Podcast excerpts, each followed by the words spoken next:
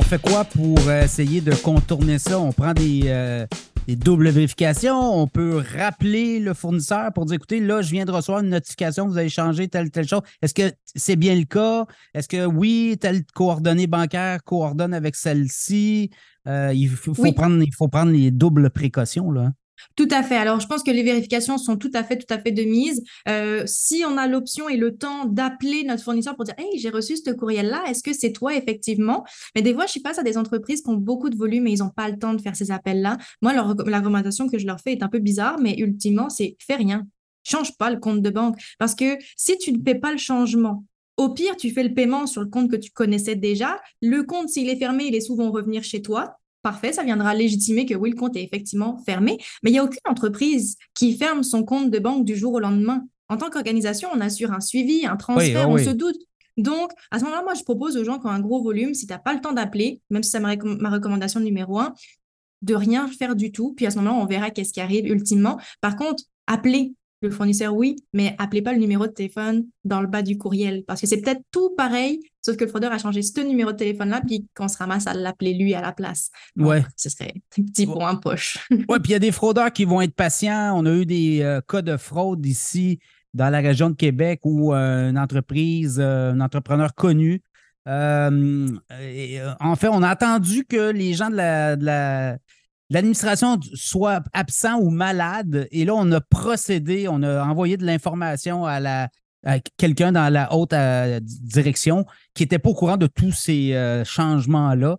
Et là, on a profité du fait qu'il y avait quelqu'un qui était absent dans l'entreprise, notamment dans l'administration, pour euh, tenter d'hameçonner et ça a fonctionné. ça a été des gros montants quand même. Là. Donc, ils, sont, ils peuvent être très patients, ils peuvent, ils peuvent nous, nous étudier, peuvent étudier les, mécanismes de l'entreprise et à un, moment, donné, on passe à l'action. Mais tu sais, un truc qui est complètement fou aussi, que j'ai entendu très dernièrement, c'est que on parlait d'intelligence artificielle. De plus en plus, c'est facile de reproduire la voix de quelqu'un grâce à une intelligence artificielle. Et j'ai un de mes clients dernièrement, son employé a reçu un appel d'un fraudeur, mais qui avait exactement la voix du boss, qui demandait des instructions de faire un virement, mais c'était clairement la voix du dirigeant. Puis, heureusement, l'employé a fait des vérifications, a appelé son dirigeant et il lui a dit non, non, c'est clairement pas moi, ignore. Mais tu sais, c'est à quel point ça devient ah, C'est des fakes aussi, hein? Ça peut aller jusqu'aux vidéos. On a des photos du dirigeant, on va essayer de le reproduire euh, au niveau d'un de, faux comportement humain, là, euh, avec la fausse. Euh, le deepfake qu'on appelle. Euh, donc, c'est de l'intelligence artificielle. Donc, on est là hein, aussi. Tout à fait. Moi, la recommandation que je donne à mes dirigeants, c'est encourager vos équipes à faire des vérifications. Pour vrai, ne chicanez personne d'avoir perdu 10 minutes à faire une vérification puis que c'était pas pertinent finalement, mais ne chicanez pas les gens de faire des vérifications. Faut prendre ce temps-là parce que ce 10 minutes qu'on perd, si c'était avéré que c'était frauduleux, on aurait perdu 4 jours, une semaine de travail. Donc, encourager tout le monde à faire euh, des vérifications et soyons proactifs dans, cette ouverture, dans ce dialogue qu'on peut avoir avec les équipes. Absolument. Protection des données, loi 25 et consentement, il y a du nouveau. Hein? La loi 25 est entrée en vigueur, mais il y a une deuxième partie là, qui s'en vient à l'automne.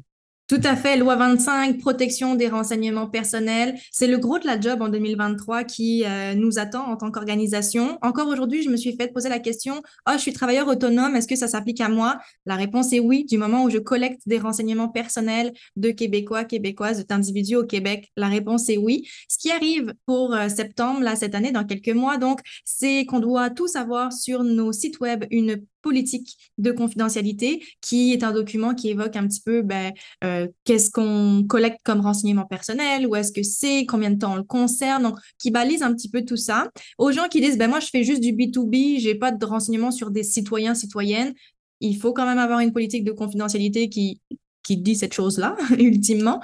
Euh, il y a des gens aussi qui disent, ah, moi, j'ai pas de site web, donc j'ai pas besoin. C'est faux. Même si on n'a pas de site web, on doit quand même avoir une politique de confidentialité qu'on doit rendre accessible quand on nous le demande. Donc ça, c'est le gros morceau qui demande souvent un coup de main pas mal juridique aussi pour euh, valider tout ça. Et ensuite, c'est les procédures internes à mettre en place. C'est le côté plus RH. Je reçois une demande d'accès, je reçois une demande de quelqu'un qui veut que je supprime toutes les données à son sujet. Qu'est-ce qu'on fait, nous, à l'interne? Comment on répond? Ça, c'est le gros du travail. Oui, puis souvent, on fait affaire avec des tiers, des compagnies comme Stripe, comme euh, des compagnies comme PayPal, qui, elles, vont percevoir un montant d'argent, un genre d'intermédiaire entre nous et le client. Donc, ça aussi, il faut travailler avec ces gens-là, j'imagine. Bah, c'est des grosses entités, donc euh, on a plus ou moins de pouvoir d'entrer en contact avec eux. De toute façon, eux, généralement, sont conformes aux lois. Il y a juste à voir avec le RGPD. La plupart de ces organisations-là se sont euh, pliées un peu aux exigences. Donc, ça va être la même chose avec la loi 25. Mais tu sais, étrangement, moi, ce qu'on me dit, c'est justement, je fais affaire avec PayPal, je fais affaire avec Stripe, mon CRM, euh, c'est tel, tel truc, QuickBook, peu importe, tout ça. Moi, la loi 25, ça s'applique pas à moi. J'ai rien chez moi. Tout est sur ces applications tierces. Et ça, c'est faux, malheureusement, de penser ça. On a quand même une responsabilité en tant qu'organisation. S'il arrive un incident de confidentialité, tout dépend de où est-ce que ça vient. Si c'est PayPal qui a eu une fuite de données, ben, clairement, c'est leur responsabilité, on s'entend. Nous, on est victime collatérale, on a des devoirs à faire, mais ultimement, c'est pas de notre faute. Mais il y a quand même un bout où on a du contrôle. Si mon mot de passe pour rentrer sur ma console admin de PayPal, c'est le nom de mon chien, ou si c'est un mot de passe que je réutilise partout, ou que j'active pas mon double facteur, comme on disait tantôt, ben c'est une porte d'entrée qui m'appartient et ça m'a pleine responsabilité à cet endroit-là. Donc, on a quand même du pouvoir sur ces outils-là. Le consentement, lui, il est où dans cette loi-là? Alors, le consentement, il y a des balises qui arrivent justement là pour septembre. Le consentement, il y a quatre mots-clés qui euh, reviennent, puis généralement, j'en oublie tout le temps un quand j'y vais de mémoire, mais je vais y aller. Euh, le consentement doit être manifeste, libre, éclairé et donné à des fins spécifiques. Fait que là, une petite victoire parce que j'en ai pas oublié aucun. Euh, donc, manifeste, libre, éclairé, donné à des fins spécifiques moi, la première fois que j'ai lu ces quatre mots-clés, je suis comme, OK, je pense que ça veut dire la même chose. Mais non, ils ont leur petite subtilité. Euh, mais grosso modo, on doit, quand on demande le consentement d'un individu, c'est pour une fin bien spécifique. Exemple, quelque chose qui fait beaucoup réagir mes entreprises, mes PME en ce moment, c'est exemple. Au moment de l'embauche, d'un employé, tu collectes sa date de naissance, n'est-ce pas? C'est une exigence RH, droit du travail, on en a besoin. Mais beaucoup d'entreprises, parce que c'est le fun, parce que c'est humain, parce que c'est chaleureux, vont souhaiter l'anniversaire de cet employé lors de sa date de fête. Mais ultimement, quand on a collecté cette information, on n'a pas demandé le consentement de la personne pour l'utiliser à ces fins-là. Donc ça, il y a des, choses qui vont changer où je peux plus utiliser de l'information